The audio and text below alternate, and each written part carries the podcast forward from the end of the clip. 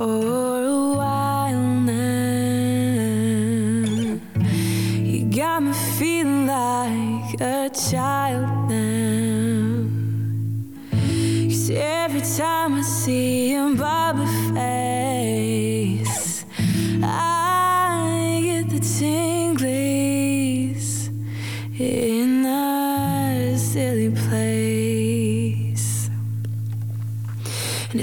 In my toes, makes me crinkle my nose.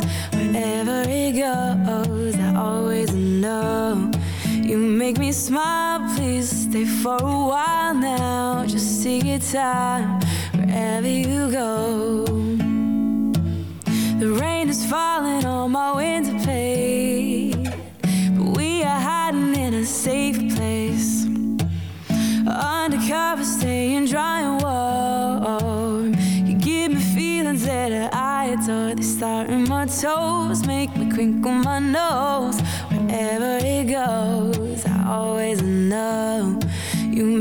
smile, please stay for a while now. Just take your time wherever you go. Bonjour à tous, bienvenue sur Cause Commune 93.1 et vous êtes dans Balance ton fil. When you make me feel this way,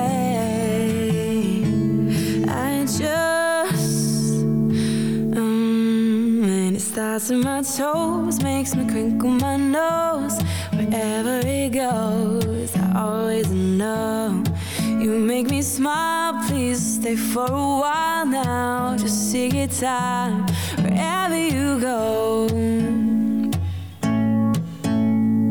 I've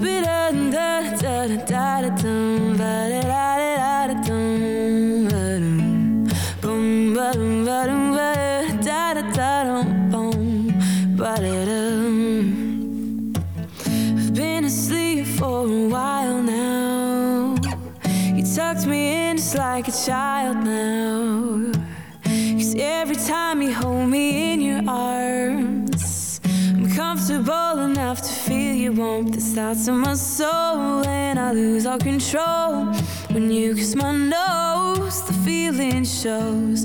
Cause you make me smile, baby. Just take your time now, holding me tight. Wherever,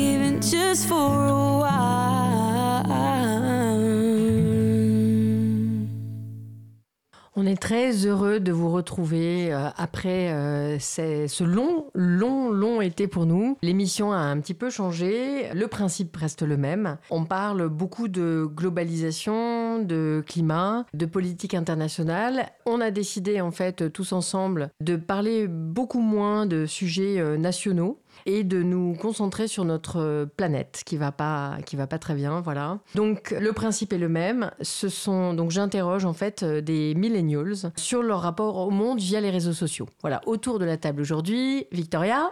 Bonjour. Anissa. Coucou. et Alizé. Voilà donc c'est la première. Bienvenue Alizé. Bonjour. à la réalisation Quentin Bonjour. euh, qui euh, bah, au- auparavant euh, m'assistait et m'assiste encore en fait sur l'émission et qui fera aussi depuis la régie euh, un sujet. Voilà. Donc on va commencer euh, avec Victoria. Victoria, tu es en train de, de régler ton micro? Elle est en train de régler le mien. Je suis désolée, c'est c'est trop pas loin grave. pour moi du coup. Alors Victoria, tu as choisi de nous parler de quoi? Alors moi je vais vous parler aujourd'hui de l'Afghanistan. Ouais. Donc en fait euh, en Afghanistan j'ai trouvé un rapport du World Economic Forum Ouais. qui explique qu'il y a plus de gens qui ont, se sont, qui ont dû se déplacer à cause des, de la sécheresse en Afghanistan plutôt que de, de, de, déplacement par le conflit. Excusez-moi, j'ai du mal à trouver mes mots. Ça ouais, tu veux dire du, fait de, des, problèmes politiques C'est ça. Voilà. Donc il y a plus de gens qui ont, été, qui ont dû euh, quitter leurs euh, habitations et qui ont tout perdu à cause de cette sécheresse, plus que à cause des talibans et du gouvernement. Donc euh, l'agriculture, le rendement, il a diminué de moitié cette année. Ouais. Il y a 2,2 millions de gens qui ont été affectés mhm. et 1,4 million qui a besoin de nourriture. Donc il faut savoir qu'en Afghanistan, il y a une des régions en Afghanistan où euh, les, gens survivent 95% euh, grâce à l'agriculture. Donc euh, cette sécheresse, c'est absolument c'est dramatique. Et euh, en fait, euh, voilà, donc euh, c'était ça mon sujet. Et J'ai une question, Victoria, juste. Est-ce que c'est lié, dans, ce que tu as lu, est-ce que c'est lié au réchauffement climatique? Oui, c'est lié au réchauffement climatique. Donc, il y a plus de neige. Et en fait, il fait très froid en hiver en Afghanistan, de ce que j'ai vu. Hein. parce que moi, je pensais que c'était des températures qui restaient quand même assez chaudes. Mais apparemment, voilà, il fait très froid. Et les gens ont plus de maison, ils ont plus, parce qu'ils ont été obligés de bouger parce qu'ils avaient plus de nourriture. Et euh, donc euh, voilà, c'est un peu la catastrophe. Ouais, et effectivement, il y a une, euh, une bidonville, je je sais pas comment on dit, en fait, un des, des, bidonvilles qui se sont créés, qui sont énormes, aux, alentours notamment de Kaboul. Et tout l'hiver, les gens vivent, mais alors on ne parle pas de dizaines de milliers de personnes, hein, c'est des centaines de milliers de personnes qui vivent aux alentours de Kaboul dans des abris de fortune avec des températures l'hiver qui sont extrêmement basses et l'été qui sont extrêmement chaudes en fait. Hein. C'est pas du tout le même euh, type de climat. Et je voulais juste rappeler aussi parce qu'aujourd'hui euh, c'est la journée internationale de la statistique. Donc euh, voilà, je voulais vous informer avec quelques chiffres. Donc, selon un rapport de l'ONU. Bon anniversaire, statistique Donc, selon un rapport de l'ONU, la faim dans le monde continue d'augmenter et il y a 821 millions de personnes qui souffrent à présent de la faim dans le monde et plus de 150 millions d'enfants. Donc voilà, c'était. Euh, oui, je, je, rappelle qu'il y a des 150 millions qui, euh, qui, souffrent de retard de croissance, pardon, euh, d'enfants. Il y a des, zones géographiques dont on parle assez peu. On en parlait juste avant l'émission. Par exemple, le Tchad. Il y a une famine qui est gravissime et on en parle assez peu en fait. je trouve que la question des famines, il y a tellement de problèmes politiques en fait sur des zones géographiques bien précises que la question des famines finalement me paraît moins visible sur les réseaux sociaux. Est-ce que vous, sur vos réseaux sociaux à part toi, Victoria, puisque tu as pris ce sujet, donc c'est que tu l'as vu sur tes réseaux sociaux, mais est-ce que vous avez vu euh, ces sujets de, famine et de ressources liés vraiment aux questions climatiques, mais est-ce que vous les avez vus sur vos réseaux sociaux, par exemple, toi, Anissa? Bah, Moi, c'est moins temps, effectivement, euh, directement que sur la famine, mais effectivement, c'est souvent, enfin, moi, je vois souvent relayer le fait que enfin, les, les, mouvements de population aujourd'hui, aujourd'hui, les causes sont plus, généralement plutôt économiques et politiques, mais qu'on va vers aussi, euh, je crois que le, bientôt, l'une des premières première raison pour bouger de chez soi, ça va être euh, pour des raisons climatiques aussi. C'est euh, Exactement, y compris euh, les zones, pour nous, hein. y, compris l'Europe, y compris les États-Unis, etc. le, selon des rapports qui sont assez quand même précis maintenant, notamment les rapports du GIEC. Mais par exemple, le, ils ont identifié un certain nombre de grandes métropoles qui allaient être sous l'eau en 2100. Et par exemple, euh, la Floride, elle, est dans une situation qui est catastrophique. C'est-à-dire que les prévisions pour la Floride sont absolument euh, désastreuses. Il me semble qu'Amsterdam aussi, non? Amsterdam, c'est effectivement Amsterdam, des villes chinoises aussi, etc. Donc euh, là, pour l'instant, on a plutôt vu dans les grands déplacements de population dont tu parles, mais alors pour l'Afghanistan, c'est beaucoup moins connu. En fait. Mais par exemple, on a beaucoup vu le Bangladesh à cause des inondations. Ok. Donc merci beaucoup, euh, Victoria. Est-ce que tu te sens prête, Anissa, pour nous parler de Four Ocean? Alizé. Alizé. Moi, je me sens pas prête du tout pour vous parler de ça. Vraiment pas. C'est confusant, c'est confusant. eh ben, oui, oui, je, je me sens prête. Allez, vas-y. Alors, euh, For Ocean, c'est une, euh, une, association qui a été créée par deux surfeurs mhm. qui étaient en voyage à Bali. Et, et en fait, ils pensaient que Bali allait changer leur vie parce que c'est magnifique, mais ça a aussi changé la vision qu'ils avaient de l'océan, qui est, euh, je pense, quand on est surfeur, euh, une passion énorme. Et en fait, ils se sont rendus compte qu'il y avait énormément de plastique. Bon, c'est pas une nouvelle, mais, euh, mais c'est vrai que ça leur a un peu sauté aux yeux. Et du coup, ils se sont dit, mais comment faire pour, pour enlever au maximum de plastique des océans et du coup, ils ont créé cette, euh, cette association où, euh, où grâce euh, au recyclage du plastique qu'ils prennent dans l'océan, ils font des petits bracelets qui sont un peu ce que nous, on va acheter si on a envie. Donc ça coûte un euro, je crois, c'est vraiment pas cher. Et ça permet d'enlever un pound. Donc je sais pas la conversion. Je crois que c'est un demi-kilo, il me semble. Ouais, peut-être. Je me trompe peut-être. Faudrait vérifier. On va, on va utiliser notre droit de suite hein, de l'été. Ouais, on va, on, va, on va aussi regarder combien coûte le bracelet parce que je suis pas sûre que ce soit un euro. Mhm. Donc on, vous fera un, dollar. suite. Ouais, on va, on va vérifier. Euh, bref, et en fait, euh, il, euh, donc avec l'achat de, ce, de ce bracelet, il paye des pêcheurs et les bateaux des pêcheurs mhm. pour aller ramasser le plastique dans l'océan. Et en fait, du coup, ça permet d'avoir une flotte citoyenne. C'est une super idée, en fait. Ouais, c'est vraiment une super idée. Et ça permet d'avoir une flotte citoyenne et pas de demander aux pays qui ne font rien, en fait parce que euh, les océans sont internationaux. Et donc personne ne veut se mouiller. Donc en fait, c'est des associations citoyennes qui permettent d'enlever le plastique des océans. Et là, ils ont euh, enlevé déjà 1 672 850 et ça n'arrête pas d'augmenter. Euh, Pond of Trash, ils mettent l'océan. Voilà. Donc c'est des tonnes de, de, des tonnes et déchets. ouais, des tonnes et des tonnes de déchets. Et en fait, comme ils sont aussi dans le réseau surfeur du monde, il y a euh, la World Surf League, YWSL, qui en fait, euh, dès qu'ils font des grosses manifestations de, de surf, que ce soit euh, en France, à l'étranger, en ce moment c'est le Rip Curl Pro à Peniche au Portugal, eh ben, ils, essayent de faire venir cette association pour faire des, choses avec les enfants sur la plage aussi. tout le monde fait des grandes marches sur les plages pour enlever voilà, ce qu'il y a sur les plages, dans l'eau, et voilà. Et c'est d'ailleurs une très bonne idée de s'appuyer sur ces événements internationaux pour lancer le truc, parce qu'en fait, euh, c'est forcément une population, la population des surfeurs. Alors, je trahis pas de secret en disant que tu es surfeuse, mais c'est vrai que c'est une bonne idée de s'appuyer justement sur des, des, populations qui sont déjà, euh, qui sont déjà euh, sensibilisées à ces questions. Et c'est pareil, moi, je, je crois que le, le et c'est ce que j'entends souvent, je sais pas si vous pouvez me le confirmer avec vos petits frères, etc., mais je crois que les, les la génération des, des enfants qui sont en primaire et dans les petites classes, en fait, est plus sensibilisée encore que votre génération aux problématiques écologiques. Est-ce que ça vous, ça vous parle ou pas? Mmh, bah, je, je sais pas. Je, suis pas sûre. T'es pas sûre? J'ai un petit frère, je sais pas s'il est particulièrement sensible. Enfin, je pense qu'effectivement, il a, il a grandi, en... on lui a souvent répété ça, mais je. C'est pas, forcément à l'école. C'est pas forcément. En fait, je j'arriverai pas à, dire, mais j'ai pas l'impression qu'il soit plus sensible en tout cas. Ça, je crois que... Parce que Victoria, toi qui as toutes les ah générations de frères. C'est ça, parce que voilà, nous on est quatre et on a tous 7 ans d'écart, donc c'est bien parce que j'ai toutes les déclinaisons. Oh, pas tous 7 ans, ça ferait 49 ans. Euh. on a tous 7 ans d'écart. Bah non, oui. Bref. C'est pas grave. On a compris hein, ce que je voulais dire. Voilà. Mm. Donc euh, le plus jeune a 4 ans et euh, moi je suis la plus âgée. On va pas dire mon âge parce que les gens peuvent calculer. non, mais moi, mon petit frère de 17 ans, justement, l'autre jour, on lui a demandé s'il voulait avoir des enfants. Il a dit J'aimerais bien vous répondre que oui, mais en fait, mais à quoi ça sert? Parce que notre planète, elle est en train de crever. Et donc, oh. euh, ouais.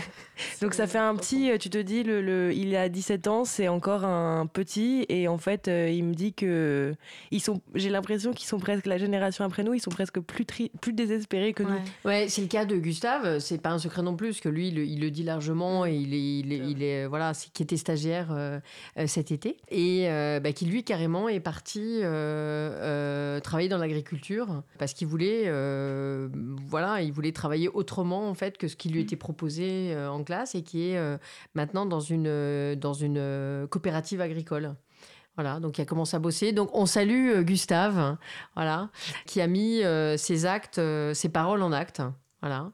et qui lui disait la même chose, justement, que ce que tu dis, Victoria, à propos de ton frère, c'est-à-dire une difficulté à penser l'avenir vraiment une génération après. Bah, c'est-à-dire que le, votre génération va être impactée, puisqu'on parle maintenant d'impact très très lourd en 2000, 2050. Euh, euh, donc ça veut dire que vous êtes complètement dans la cible, voire avant, c'est-à-dire 2040, 2030.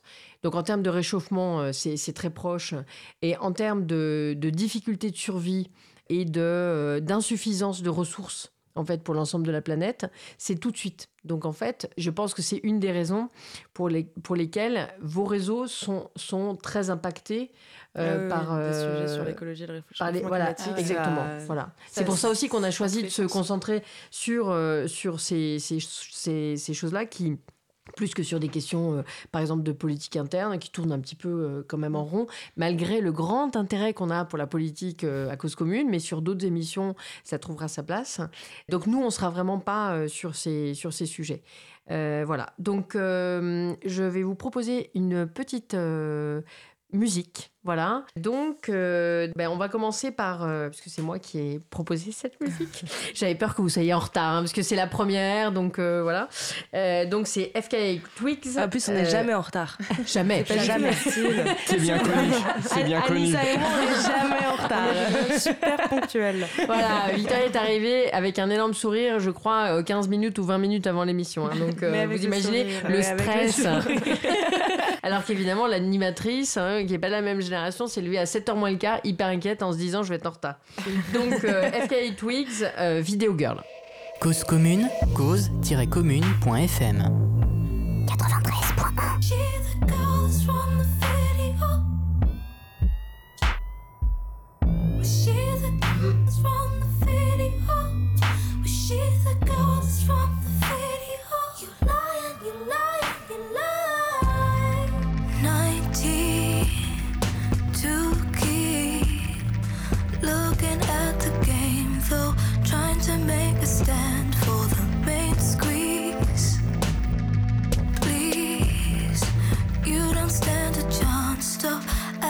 like you can.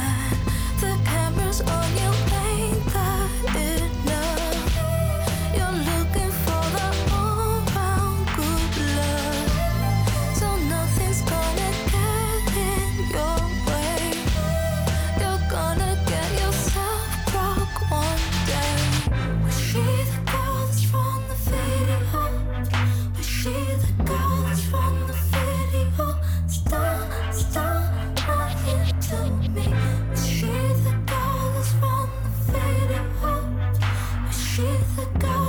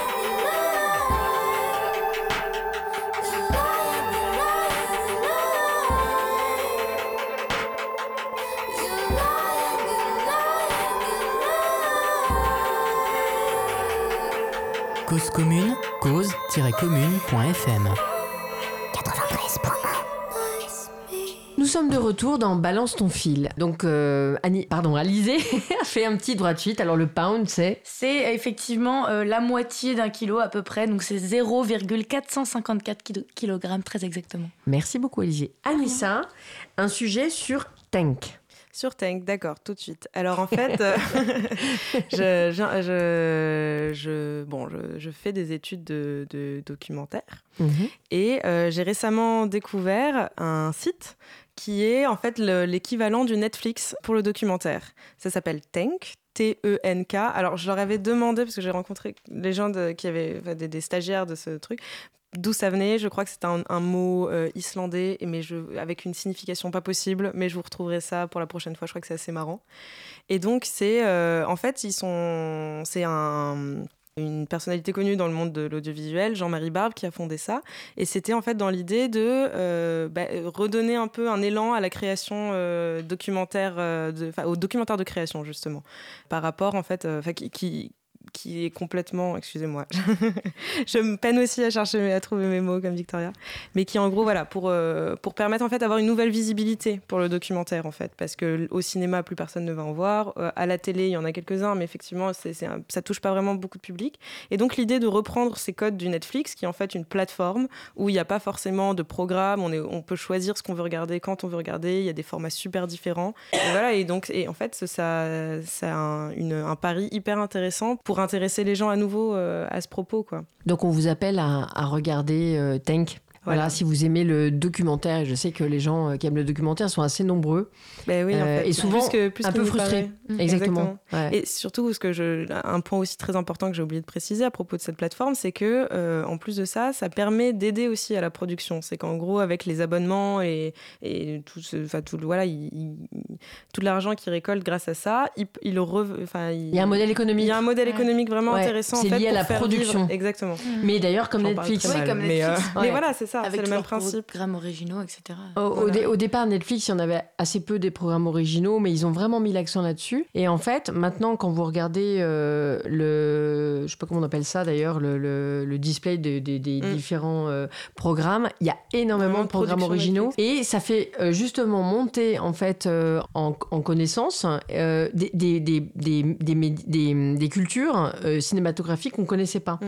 Et là, si on est sur les, par exemple, sur les séries, euh, moi, il m'arrive de regarder des séries argentines, mexicaines, etc. Ce qui n'était pas. C'est plus international. Ouais, c'est complètement international. Alors qu'avant, on restait vraiment dans euh, un axe qui était quand même franco-anglo-saxon, euh, mm. mais avec très peu de séries italiennes, etc. Donc, mm. de temps en temps, il y en a une qui, arrivait à trouver son chemin jusqu'à nous, comme Gomorrah ou d'autres, mais c'était assez rare. Donc, mm. bah, merci, pour ce... ouais, merci pour pour ces infos sur, euh, sur Tank. Mais d'ailleurs, maintenant, on regarde plus vraiment Netflix euh, pour les programmes qu'ils proposent parce qu'ils en ont en plus de moins en moins, mais euh, surtout pour les programmes originaux, enfin originaux, qui sont faits par Netflix, quoi. C'est ça. Ouais. Et enfin, il y a même, on parle beaucoup des, des séries espagnoles et et toi, tu parles des mexicaines et voilà, mais il y a même euh, des séries qui sont danoises. La mm. culture cinématographique danoise est assez riche. Euh, danoise et Pays du Nord, ouais. Pays du Nord, mais danoise, je crois encore plus. Euh, c'est très policier. Enfin, là, c'est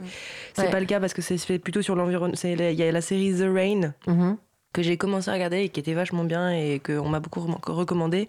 Mais c'est vrai que c'est intéressant de voir que ça, ça, on arrive quand même à trouver un, en fait, eux, ils étaient déjà présents, il me semble. Je ne veux pas dire de sottises, mais ils étaient déjà présents sur Canal, qui avait cette politique en fait euh, de, programmes originaux. Et moi, je n'imagine pas du tout au départ que euh, ces grandes plateformes seraient, seraient là-dessus. Et finalement, il y, a, des succès, il y a des échecs. en Marseille, ça a été un bid énorme, ce qui est une série française. Pourtant, ils avaient mis les moyens, donc ah ça ne marche pas euh, toujours. Mais ça, tu l'as vu? Non, mais on, on, a dit que du mal et et c'est vrai qu'effectivement, ça n'a pas du tout fonctionné. Ouais, moi, on en a dit tellement de mal que je vais la regarder parce que. Mais, moi, c'est marrant que vous dites. Enfin, c'est marrant de vous entendre dire ça parce que moi, j'étais donc j'ai vécu à l'étranger et en fait, ça a plu à l'étranger Marseille. Donc, euh, je ah, sais oui. pas, ah oui, c'est peut-être parce que c'était très cliché, euh, tu vois. En fait, ça. Euh, peut-être que pour nous, c'est un truc qui est très connu, les clichés et les. oui, bien sûr. voilà, mais c'est trop grossier. Mm. Moi, j'ai pas regardé non plus, donc je sais pas du tout. Mais c'est vrai que moi, j'en ai entendu du bien à l'étranger, en fait. Oui, non, mais de même que les séries sur la mafia, etc., doivent paraître assez grossières euh, pour les Italiens, euh, alors qu'en fait, euh, en France, ça, passe très bien. On n'a pas le, même œil quand il ne s'agit pas de sa culture. Mais c'est vrai que j'ai vu des séries, notamment argentines, choses comme ça, qui étaient vraiment très extrêmement riches et créatives. au début, je me suis dit, mais qu'est-ce que c'est que cet ovni? Et en fait, je me suis vraiment accrochée, je suis allée vraiment au bout. Puis alors, on voit vraiment maintenant quand même la prééminence du modèle des séries. Euh, qui est quand même assez, étonnante, puisqu'on se dit on n'a pas le temps de regarder, euh, on, est, on, est, on est trop fatigué à l'idée de se dire on va regarder 1 minute 40, 1 minute, 1h40 de programme, euh, voire 2 heures, et finalement, quand on regarde une série, on va regarder 3 de suite, ce qui fait que ça revient au même, voire, voire beaucoup plus. On fait du binge-watching. Alors, binge-watching, hein, puisqu'il faut qu'on parle français quand même, hein. on est sous la houlette du CSA, que nous saluons. Binge-watching, comme le binge-drinking, c'est quand on, on boit euh, des séries euh, toute une nuit et qu'on regarde euh, une série entière, voilà ou, sans pouvoir s'arrêter. Voilà, sans pouvoir s'arrêter. Donc, euh, merci Anissa. Je vais proposer à Alizé, tu voulais me parler du Salon des Dames. Oui, c'est ça. C'est une, euh, une, association parisienne, une ONG parisienne qui euh, s'occupe de, de elles appellent empoweriser, empoweriser les, les filles. Empouvoir, en, en gros, c'est ah, exactement Au Canada. donner du pouvoir à la femme. Et en fait, elles permettent de elles permettent de réécrire euh, des manuels scolaires. Le micro. euh, elles permettent de réécrire des manuels scolaires où elles, euh, où elles mettent euh, beaucoup de femmes à l'honneur dans les manuels scolaires, parce que finalement, on parle très souvent des hommes qui ont fait l'histoire, mais peu des femmes qui ont fait l'histoire. Donc elles s'occupent de ça, de, de, faire des ateliers aussi avec des petites filles pour leur permettre d'avoir presque autant de, confiance, je dirais, en elles pour affronter la vie et il y, a quelque chose d'assez euh, presque. Euh, c'est presque. Enfin, moi, je, vois ça comme ça. Après, euh, c'est un peu le cliché, mais c'est presque comme si elle voulait remettre un peu de masculinité, entre guillemets, parce que ça ne veut plus vraiment dire quelque chose, mais pour les petites filles et pour les femmes et euh, faire en sorte qu'on ait autant de poids que, que les hommes. Et, euh, Est-ce que c'est pas, c'est de, enfin j'avais vu une initiative un peu dans le genre de femmes qui réinvestissent les contes pour enfants et qui font des ah héroïnes, des, des, princesses en fait, euh, qui sont généralement des personnages super effacés à qui il arrive rien et qui attendent d'être délivrés par pardon, par le prince, mm. ça, et qu'elles en font des actrices vraiment à part entière de, des histoires. Enfin, qu'en gros, elles inventent des histoires où les, les, petites filles peuvent s'identifier à des personnages qui sont forts, qui sont, euh, ouais, aventureux, euh, aventureuses, justement, parce que c'est mm. des femmes. Je sais pas si c'est la même. Je crois, euh, je crois pas que ça soit la même chose. Mais effectivement, j'avais. C'est la, même tendance en tout cas. c'est la changer le regard des, petites filles sur elles-mêmes. C'est ça. C'est vraiment changer le regard de Victoria. Mais d'ailleurs, on a vu que ça, ça avait pas mal changé parce que Enfin, quand on voit euh, maintenant les dessins animés qui sortent aujourd'hui, euh, je pense à Frozen, je pense à euh, Réponse, Rebelle, la Reine des Glaces, la, Reine des Neiges. ah pardon, c'est la, Reine des Neiges, ouais, la Reine des Neiges, C'est la Reine des Neiges en français, merci Anissa. et en fait, c'est que des rôles féminins qui sont quand même assez forts et au final, le prince, il est un peu à côté. Enfin, par exemple, dans bah, dans la Reine des Neiges, il n'y en a pas. En fait, euh, d'ailleurs, je crois qu'ils en ont nul, fait. surtout, je crois, le prince. Oui, mais c'est un méchant. ça, fait, ça fait quelques dizaines d'années que les, les, princes se nullifient. Hein. Oui, ils sont. Avant, ils, étaient sur un beau destrier et maintenant, ils ont, ils ont des chevaux qui se pètent la gueule. Euh, enfin, c'est. Euh, oui, ou alors ils sont bellâtres et, et, complètement, complètement avec deux neurones. Non, mais dans l'un des premiers à être nul, c'est charmant dans Shrek. Tout à fait. C'est vrai. le cliché du cliché. Et puis il y avait Lord, Lord Farquaad ou Lord Farquaad avant qui était tout petit, je sais pas si vous vous rappelez, et qui a appelé Shrek pour. Bah, c'est lui qui a demandé à Shrek d'aller lui chercher euh, sa ah oui, c'est possible. Donc il lui a dit tu vas aller euh, toi-même, toi le logre va aller euh, sauver ma princesse en fait. Donc c'était même lui le premier méchant. Et puis la princesse de Shrek, c'est une princesse qui est, qui est, différente des, des princesses anciennes, c'est-à-dire qu'elle n'est pas toujours jolie, elle n'est pas politiquement correcte et dans La Reine des Neiges, en fait, euh, donc euh, c'est deux sœurs. Hein. C'est l'histoire de deux sœurs, mais surtout d'une qui, qui, transforme tout en glace. Spoil pas, je l'ai pas vu. Bah non, mais en fait, ce que je veux dire, c'est qu'en fait, ce qui est sorti, c'est que euh, d'ailleurs, je crois qu'il n'y aura pas de. S'il y a plusieurs épisodes après, il me semble qu'il n'y aura pas de prince parce que apparemment cette nouvelle princesse moderne aime les femmes. Donc je sais pas s'ils le mettront à l'écran. Là, ce sera un bon. Parce que c'est un dessin animé, donc je sais pas s'ils le mettront à l'écran, mais euh, il me semble que les producteurs ont dit qu'en fait, euh, il y aurait pas de prince du tout, quoi. Et euh, bon, voilà. donc les princesses se modernisent et les princes deviennent complètement. bah, ils sont plus trop dans le game, quoi. ouais, exactement. Donc Alizé, alors, est-ce que tu veux, tu veux compléter un peu? Non, bah, je crois que c'est. C'est bon? Je crois que c'est tout, ouais. Ouais, c'est bon. On va, euh, je vais passer la parole à Victoria. Ouais. Alors, euh, je voudrais parler euh, de politique, même si on avait dit qu'on n'en parlerait pas. Euh, je pense que c'est très important. Exception, on fait une exception parce que voilà, je voudrais parler de ce remaniement ministériel que je n'ai pas du tout suivi. Parce qu'on parle très bien à Paris des choses qu'on ne connaît pas. Hein. C'est ça. c'est très parisien.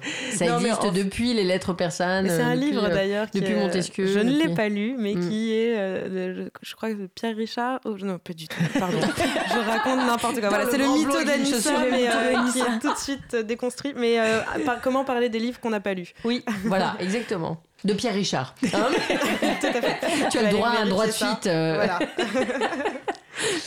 Donc euh, c'était pour parler du nouveau ministre de l'Agriculture, parce qu'on a beaucoup entendu parler euh, de, de, la nouvelle ministre de l'Environnement, qui est, il me semble, lobbyiste, qui est des lobbyistes chez Danone. Et moi, je voudrais vous parler de ce monsieur qui est donc qui fait assez peur. Euh, donc c'est le ministre de l'Agriculture, mais euh, il est pro-chasse, anti-loup et pro-glyphosate. Donc le glyphosate, on en a beaucoup, beaucoup entendu parler. Euh, je pense que tout le monde est assez unanime pour dire que c'est un truc qui, qui, doit disparaître en fait. Et lui, il est donc en faveur de la pratique de la chasse en France. Il défend la pratique de la corrida. Donc c'est quand même. il a coché toutes les cases. En il a coché hein. toutes les cases. Le mec, mm. en fait, on a l'impression qu'il est, c'est, je sais pas, enfin c'est bah, qu'il est lobbyiste. C'est, on a l'impression que c'est un lobbyiste de la chasse, en mm. fait. Mm. Et euh, il, est, il se révèle en faveur de l'expérimentation animale dans les laboratoires. Mm-hmm. Il ne défend pas le droit des animaux. Il se positionne, pour, il se positionne pour l'élevage intensif des animaux à des fins agroalimentaires et il promeut le cirque traditionnel, c'est-à-dire l'exploitation des animaux sauvages. Donc ce monsieur est absolument mais euh, terrifiant. Non mais c'est étonnant parce qu'on ah, dirait presque une, une caricature, c'est-à-dire c'est l'anti euh, l'anti ministre euh, de l'agriculture. Ouais. Ce qui est étonnant quand même, c'est que Stéphane Travers avait été accusé d'être donc l'ancien ministre de l'agriculture qui a été évincé avait été accusé d'être trop favorable aux lobbies agroalimentaires qui sont quand même, je rappelle, assez très puissants en France. Et il est remplacé par quelqu'un qui coche toutes ces cases auxquelles euh, on est très sensible dans l'émission, puisque c'est vraiment l'anti-climat, l'anti-environnement, l'anti-éthique. Donc euh, voilà, c'est à mettre aussi en, parallèle avec, euh, vous avez dû voir sur vos réseaux sociaux ce, ce, vététiste qui a été tué par un chasseur par, par erreur. Et donc un député qui s'appelle Alain Péréa, un député LREM, a proposé que pendant les quatre mois de chasse, ben, finalement, on, suspende la pratique du VTT.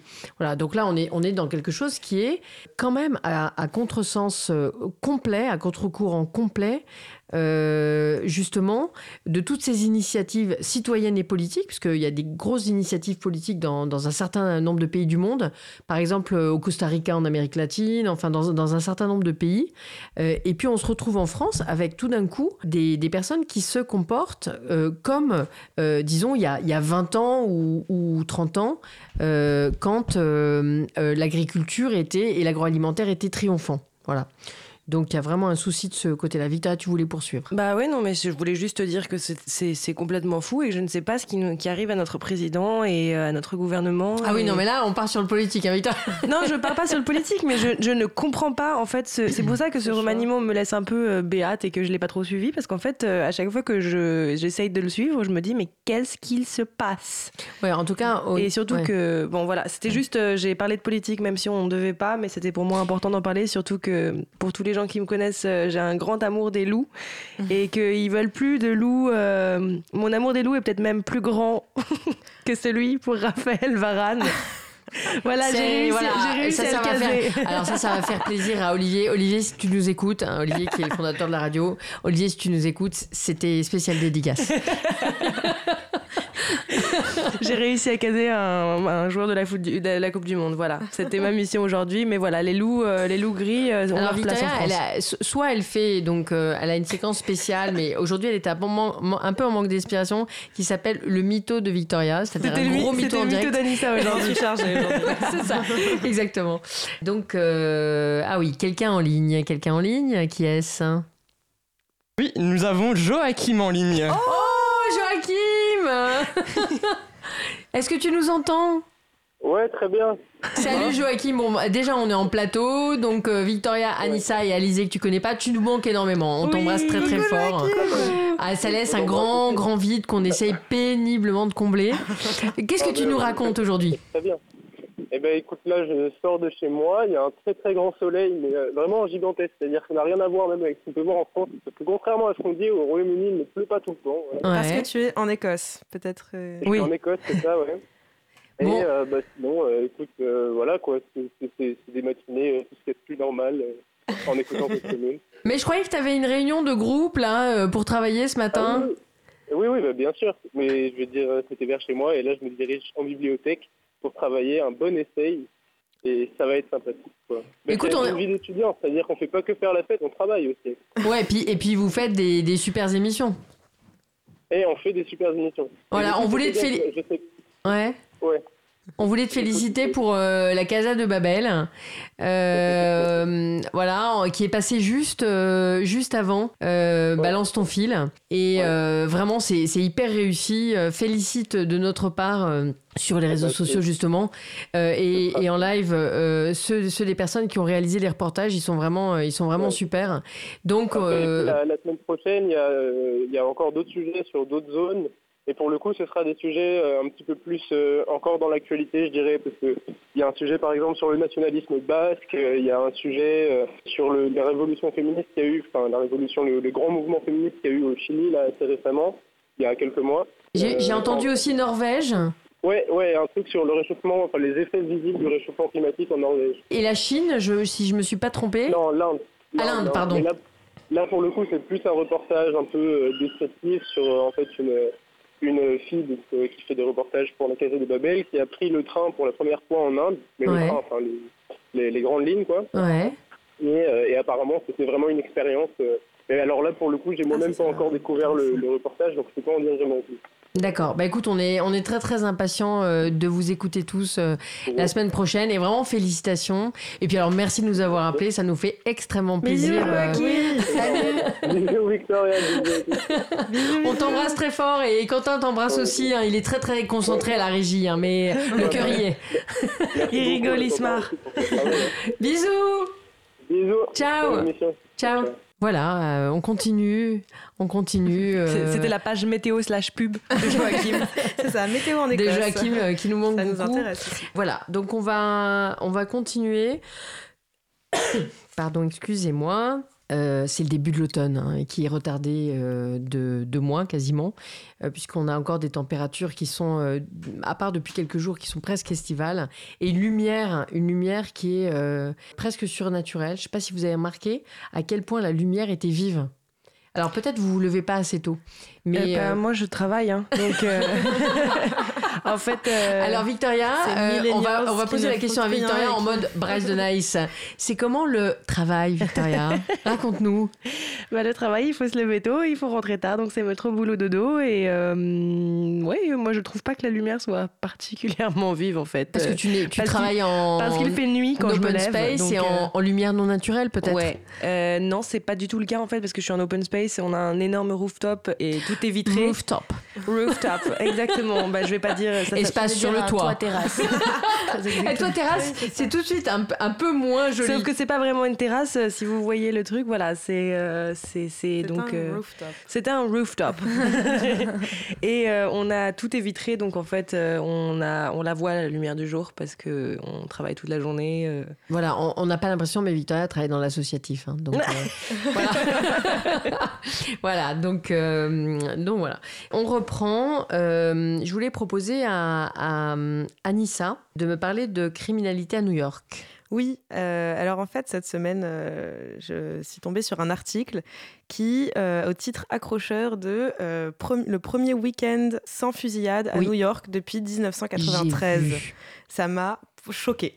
Depuis 93, ça fait 25 ans qu'il n'y a pas eu un week-end à New York sans qu'il y ait un échange de tirs quelque part. Donc c'est le, le je, vais vous retrouver la citation du chef du NIPD mais euh, de la police de New York. Voilà, de la police de New York, qui se félicitait en fait euh, euh, que voilà pour la première fois pour dans, dans le service personne n'a appelé pour pour signaler des tirs.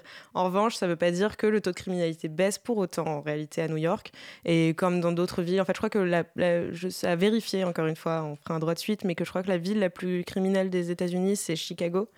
Je suis pas certaine, mais voilà, dans ces Chicago, Washington et New York, c'est les trois villes, je crois, les plus criminelles où ça, a baissé pour l'année 2017 et là on, voit un, regain de criminalité. Et je voyais par exemple cette information que donc même si les fusillades, toute fusillade a baissé, le nombre d'homicides augmente. C'est ça. Et euh, donc voilà, c'est ça reste quand même assez surprenant. Enfin, je veux dire pour, nous, euh, je sais pas si c'est nous ici en France, euh, comme voilà, c'est quelque chose. Bah, il y a un très grand décalage. Si tu prends par exemple le nombre de fusillades en école, il est prodigieux en fait en, aux États-Unis, alors qu'en France, pour des raisons qui sont des raisons historiques hein, et des raisons même liées à la Constitution, pas de détention d'armes par des particuliers de manière massive, etc. Euh, bah, on, a, on, a, tout simplement, euh, à l'école aux États-Unis, on a deux fois plus de chances euh, de, de mourir qu'en partant à la guerre en Afghanistan et en Irak. Donc ça veut tout dire qu'en fait, on a, les, les, les, enfants sont plus en danger que les soldats. Moi, j'ai un ami qui est américain qui vient d'avoir son diplôme de prof et en fait, il m'a dit je préfère aller dans une école dans un ghetto où au final, les gens, il y a déjà tellement de. Enfin, c'est pas. c'est ça pourrait paraître moins euh, on, aurait, on dirait peut-être pas ça en France. Mais lui, il avait l'impression que c'était plus safe qu'une école euh, en fait où euh, les enfants sont déséquilibrés et où les malades mentaux en fait on les traite pas et il avait plus peur d'aller dans, un, dans une école publique où en fait ils ont les nerfs parce qu'ils sont mis sur le côté par les autres élèves que dans une école où ils ont déjà tellement de problèmes par ailleurs des problématiques sociales. des problématiques sociales que du coup en fait ils ont pas ils ont moins ce problème là ouais. Euh, je vous propose de faire une pause musicale. Alors Quentin m'a dit on dit plus ça. Voilà, ça, ça, se dit plus depuis 10 ans, mais moi j'aime bien. Non, pas depuis 10 ans, depuis 30 ans, Florence.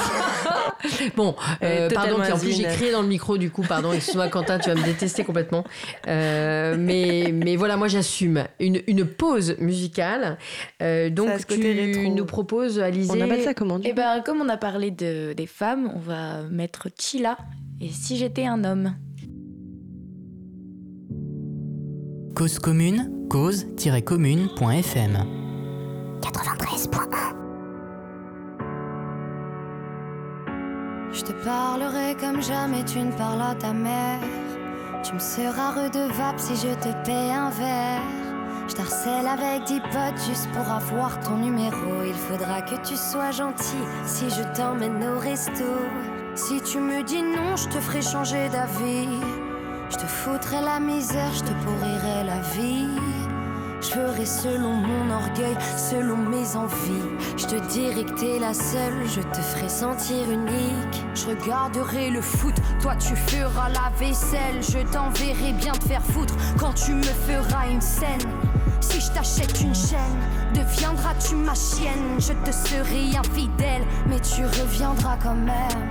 Si j'étais un homme, si on inversait les rôles, je soulèverais ta robe, garderais-tu le contrôle? Si j'étais un homme, si on échangeait de peau, je t'appellerais salope, me tournerais-tu le dos? Si j'étais un homme, ah,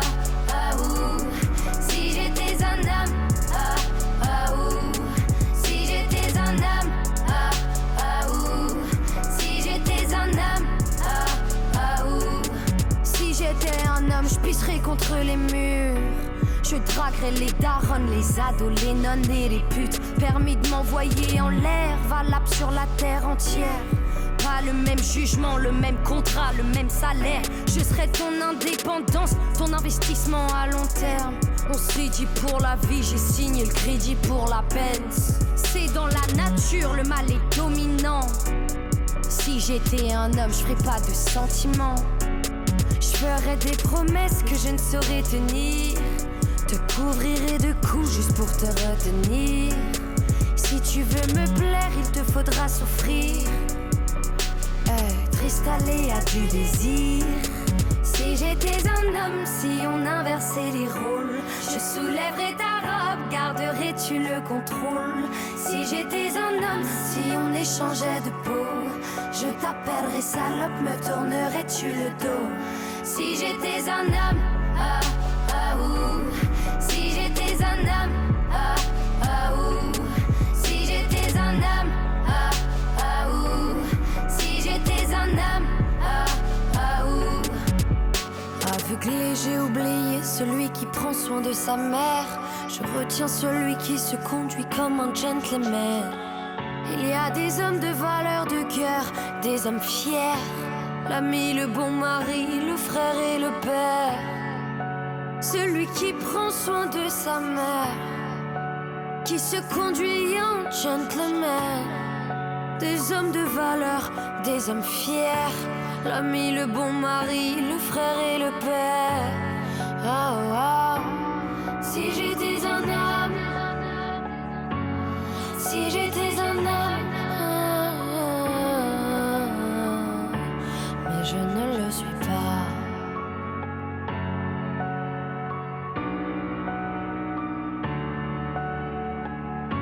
Cause commune, cause-commune.fm 93.1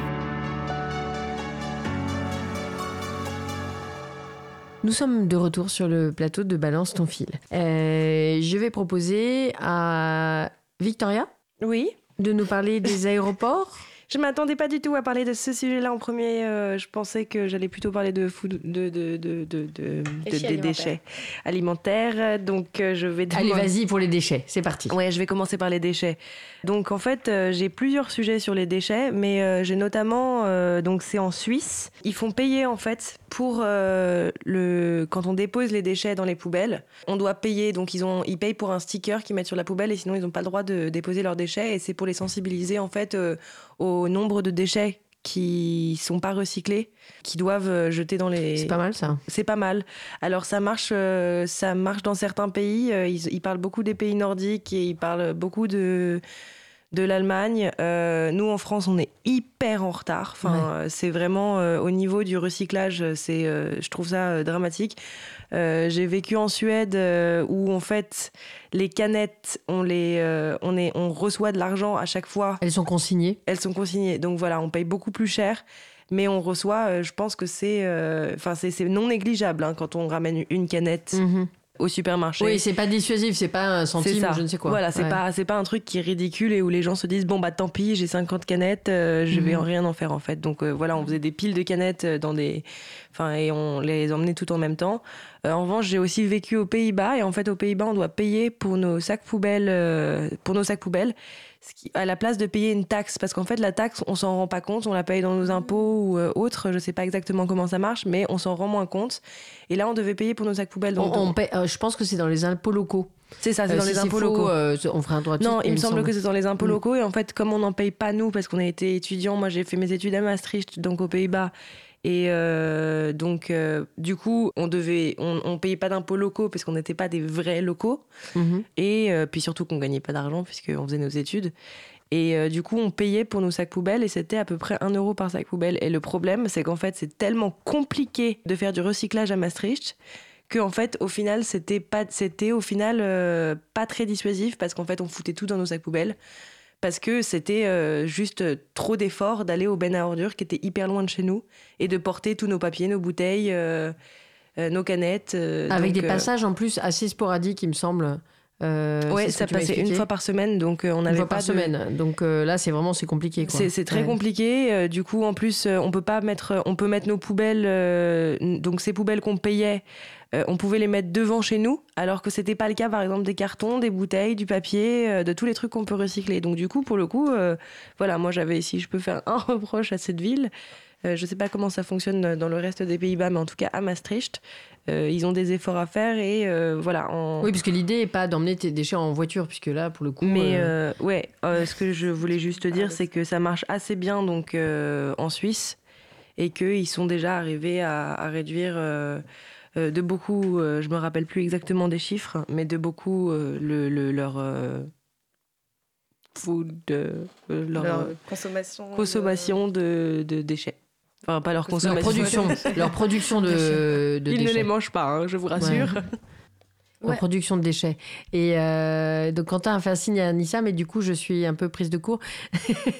le... Je voulais juste dire une chose aussi qui, qui, me paraît quand même assez sidérante Et hum, bah, profitons en fait de ce micro pour sensibiliser notamment les élus parisiens, mais peut-être aussi les élus des autres villes.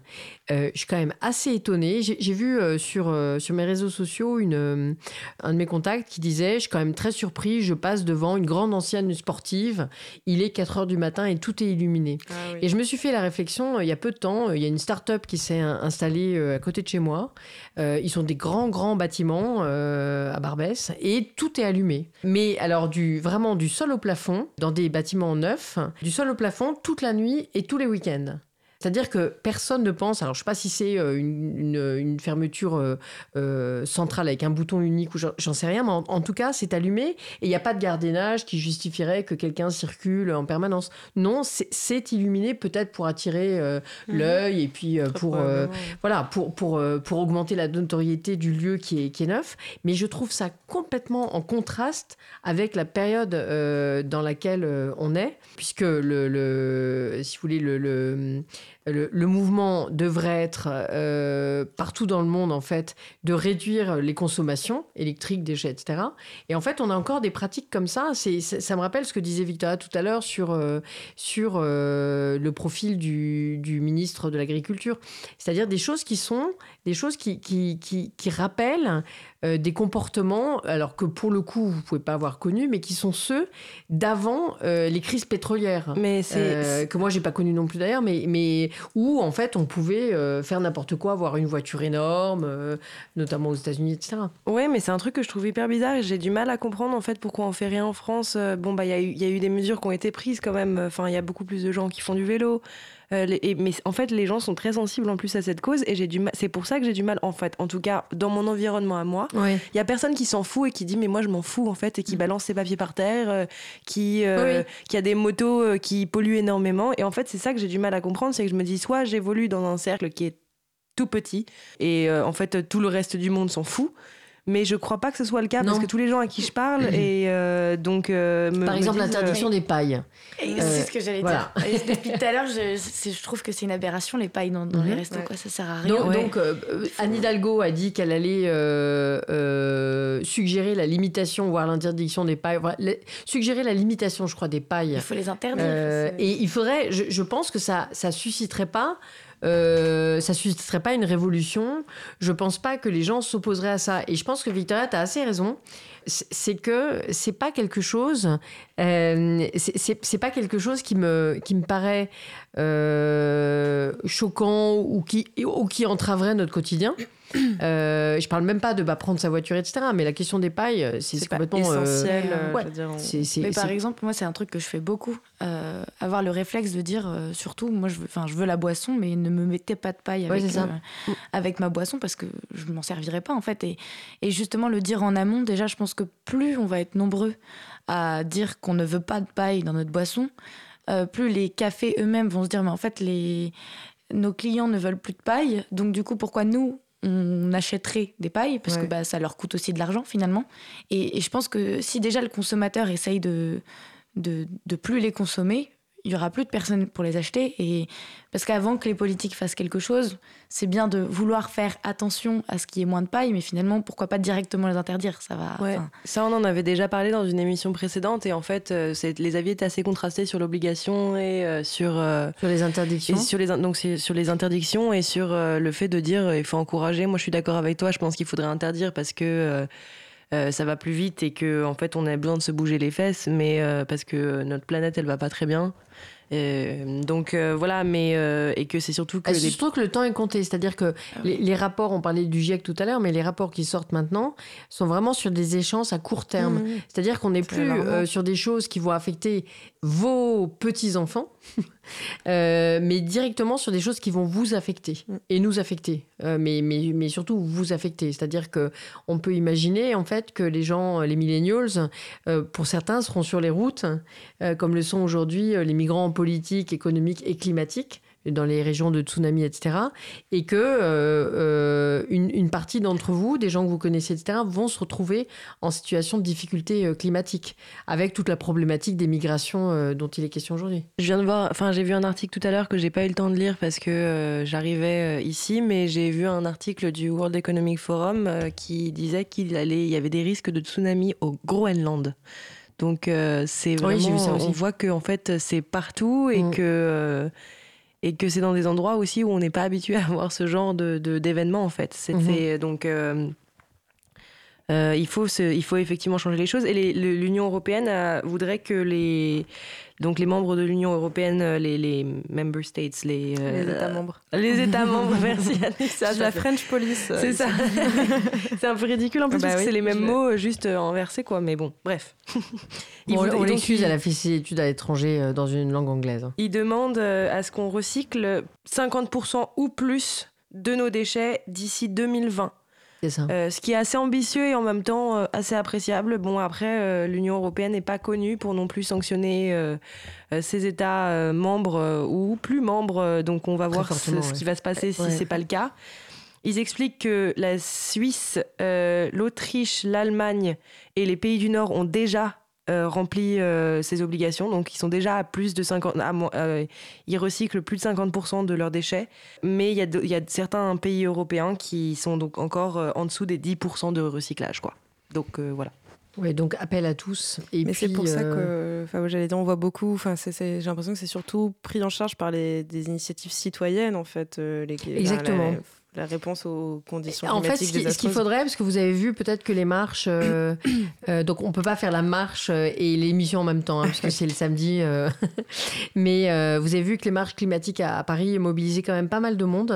je crois qu'il y en a eu deux, deux ou trois. Et donc, il faudrait trouver une forme de... Nous qui croyons quand même dans le pouvoir de la politique, il faudrait trouver quand même une espèce de synergie euh, et la politique internationale et, intérieure, il faut trouver une espèce de synergie entre cette compréhension qui paraît euh, assez forte des populations, des, citoyens, euh, notamment des jeunes, et les hommes politiques qui me paraissent très très très très très loin.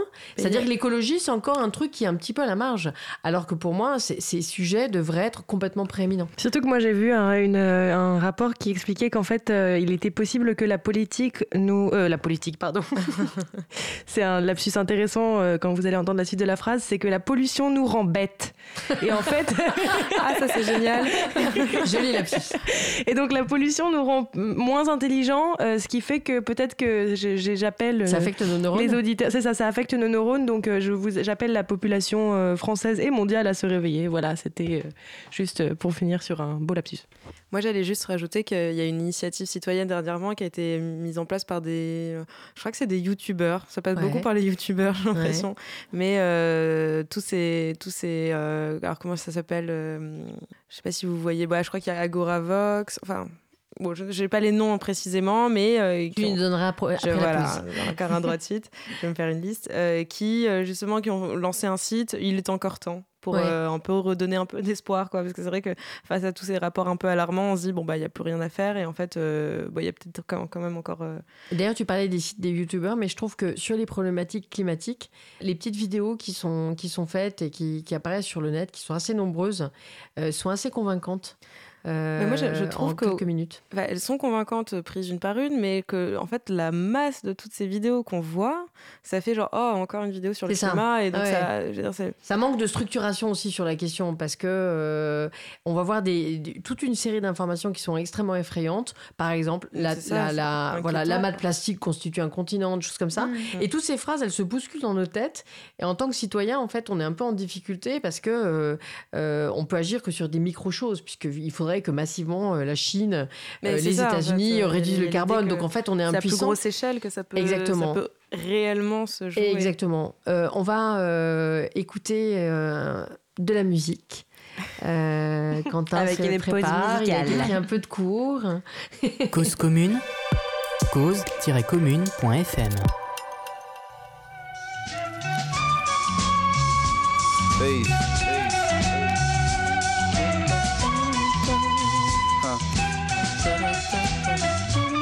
Peace, peace, peace, peace, peace, peace.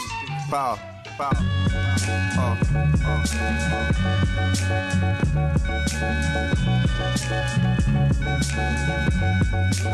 Mad liberator, death operator, rock this data, amazing flavor.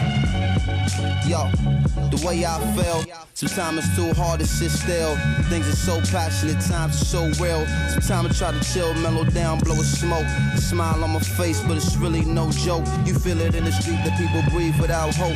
They going through the motion, they dimming down the focus. The focus get cleared and the light turns sharp and the eyes grow teary. The mind grow weary. I speak it so clearly, sometimes y'all don't hear me. I push it past the base, no nations got to feel me. I feel it in my bones, black. I'm so wide awake that I'm hardly ever sleep. My flow forever deep in this volumes of scriptures when I breathe on a beat. My presence speak volumes before I say a word. I'm everywhere, penthouse, pavement, the curb.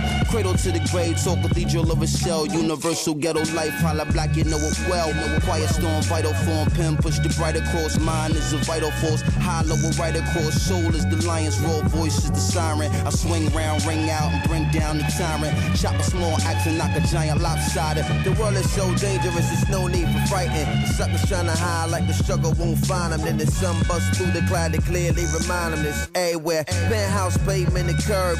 Cradle to the grave, talk cathedral of a shell. Universal ghetto life, holla black, you know it well what it is. You know, they know what it is. We know, y'all know what it is. Ecstatic, there it is. Huh, what it is. You know, we know what it is. They know, y'all know what it is. You know, here it is what it is. You know, we know what it is. They know, y'all know what it is. You know,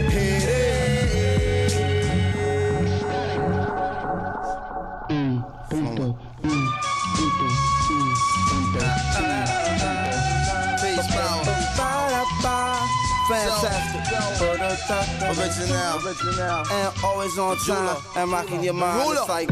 Sit and come relax. Riddle of the Mac. It's the patch. I'm a soldier in the middle of Iraq. Uh-huh. What say about noonish? Coming out the whip and looking at me curious. A young Iraqi kid. Oh. Carrying laundry. What's wrong, G? Hungry? No, give me my oil. Get out my country. And in Arabian, barking other stuff till his moms come grab him and they walk off in a rush. Distrust. Feeling like I was pissed up on wound. I'm like, surely hope that we can fix our differences soon. Bye. Buying apples, hun breaking on. Brute, you take everything. Why not just take the damn fruit like pasta? I don't understand it. On another planet? Uh-huh. 15 months of this stuff, how I'm gonna manage? And increasing this sentiment, gentlemen, getting down on their Middle Eastern instruments. Realize trapping this crowd. Uh-huh. Walk over, kicked one of my fabulous raps. Dotty, Arab jaw drop, they well wish, they glad rap. Now the kid considered like an Elvis of Baghdad. هذه ما تربحش وهذه ما تربحش هذه ما تربحش هذه تربح هذه تربح لازم هذه ما تربحش وهذه ما تربحش دايما مع اللازم What it is. هي كانت عند المسلسل وتشوف واحد يضحك وواحد يبكي تو اللي بعتوك إيه أنا اللي بعتوني ها What it is. You know, they know what it is. We know, y'all know what it is. Ecstatic, there it is. Huh, what it is. You know, we know what it is. They know, y'all know what it is. You know, here it is. What it is. You know, we know what it is. They know, y'all know. Voilà, vous êtes euh, toujours sur Balance ton fil. On va bientôt se quitter. Avant de se quitter, un dernier sujet par Anissa. Oui, euh, alors c'est euh, une un peu complètement anachronique, mais euh, enfin en réalité c'est un problème qui se pose depuis très très longtemps. C'est la question des Indiens d'Amérique. Je suis tombée ce matin sur une petite vidéo de Lina qui date de 1976, donc c'est pas tout nouveau, mais qui parlait déjà du problème de l'intégration des Indiens d'Amérique. Et donc euh, aujourd'hui, en fait, euh, les conditions de vie euh, de ces Indiens qui vivent dans des réserves, je crois sur 2% du territoire américain, elles sont complètement déplorables. Il y en a un quart de la population qui vit sous le seuil de pauvreté. Ils sont ravagés par l'alcoolisme, en fait, parce qu'il y a des gros problèmes de dépression aussi, d'obésité, parce qu'en en fait, au moment, dans les années euh, 60, il y a eu tout un mouvement de rébellion en fait des, des Indiens d'Amérique, c'est l'American Indian Movement. Et parce qu'en fait, voilà, pour, pour lutter un peu contre cette intégration forcée au mode de vie américain qui en fait a des conséquences désastreuses sur leur santé, sur leur, leur, mode de vie. Et il y a eu d'ailleurs deux, deux moments très forts de, la, de cette révolte. Dans les années 60, il y a eu l'occupation pendant six mois de la prison d'Alcatraz. Et en fait, j'ai trouvé ça assez. Enfin, c'est très symbolique parce que, ouais, c'est très fort. C'est tous mm. les Indiens, parce qu'il y a plein de tribus, en fait, d'Indiens d'Amérique. Mm. Et qui ont occupé pendant six mois cette prison le rocher, comme ils l'appelaient, et ils ont proposé de manière très très ironique, mais aussi très symbolique, de euh, le racheter aux, États, euh, à l'État américain en échange de perles de verre et de chiffons de tissu, comme les Américains avaient acheté la ville de Manhattan aux Amérindiens en leur vendant des, dans leur euh, proposant des de la pacotille, quoi. C'est hyper fort. Hein. C'est hyper fort. Vraiment, je trouvais ça. C'est étonnant d'ailleurs parce que on n'en a pas entendu parler. Ouais, c'était dans les années 60. Alors j'ai plus la date exacte, mais mm. mais ça a été quand même un des grands temps forts de, de cette et aujourd'hui, alors je sais pas très bien euh, ce qui se passe, mais effectivement, il y a, hum, je crois qu'aujourd'hui, c'est un peu, un peu mort, un peu éteint, euh, cette révolte. Oui, c'est pas mort, il y a encore des gens Voilà, il y a des parallèles un peu aussi avec le mouvement des aborigènes, c'est pareil, hein, obésité massive, dépression, alcoolisme. Bah, voilà, des hein. populations qui ont été complètement évincées de, de l'endroit où elles vivaient et qui sont minoritaires, exclues. Et parquées et parqués, etc. Euh, c'est ce que j'allais dire, effectivement, les aborigènes en Australie, ils sont euh, extrêmement mal regardés. Euh, par, les, par la population qui est finalement la, nouvelle population en Australie. C'est un truc de fou. Il y a un vrai racisme par rapport à ça. Et d'ailleurs, moi, je voulais juste terminer en disant que les, que les Indiens d'Amérique, en fait, donc, excusez-moi, j'ai été un peu décontenancée. en fait, ils se souciaient, je ne sais pas si c'est toujours le cas, mais ils se souciaient dans leur culture des sept générations sur cette planète, euh, de l'impact qu'ils avaient sur les sept prochaines générations. Euh, donc voilà, c'était juste pour dire euh, encore une fois qu'il faut qu'on se retrouve un peu. voilà, donc voilà. Merci à tous, merci à toi, Alizé. De rien. Merci à toi, Anissa. Un plaisir. Victoria. De rien. Quentin, on a zappé ton sujet. Ah, j'en ferai un la semaine prochaine. et ben, merci à tous, merci aux auditeurs. On sera très heureux aussi dans les prochaines émissions. Là, on se réinstalle, mais euh, euh, d'écouter vos propositions de sujets. Vous pouvez partager avec nous euh, sur les réseaux sociaux et puis nous appeler pour partager vos sujets également. on va se quitter avec le générique que va nous annoncer Alizé. On va se quitter avec Douskawa, la couleur des émotions. Merci à tous, on était très heureux d'être avec vous aujourd'hui est une étoile de maître, mais tu la gâches à trop mettre. Le noir du ressentiment, dans le son, l'émotion, une mélodie en panel. La couleur des émotions est un arc-en-ciel. Ouais, mais touffe ton parapluie quand il tombe des gouttes de lumière aussi. Pour voir la vie en rose, faut savoir passer par ses épines. Bah ouais, parfois j'ai les idées noires, mais ma musique est un bruit blanc. C'est comme un voleur d'espoir. La tristesse est un brigand. Et réduire tout le spectre des couleurs au symbole, c'est réduire tout l'orchestre symphonique au cymbale. C'est un panel de gouache, la couleur émotionnelle. Mais des nuages la cachent, et cataracte du ciel. Et tu tournes et tu tournes sans trouver le soleil. Et ta journée s'enfuit dans la chaleur du sommeil. C'est un panel de gouache, la couleur émotionnelle. Mais des nuages la cachent, et cataracte du ciel. Tu vois le tableau? Cause commune cause-commune.fm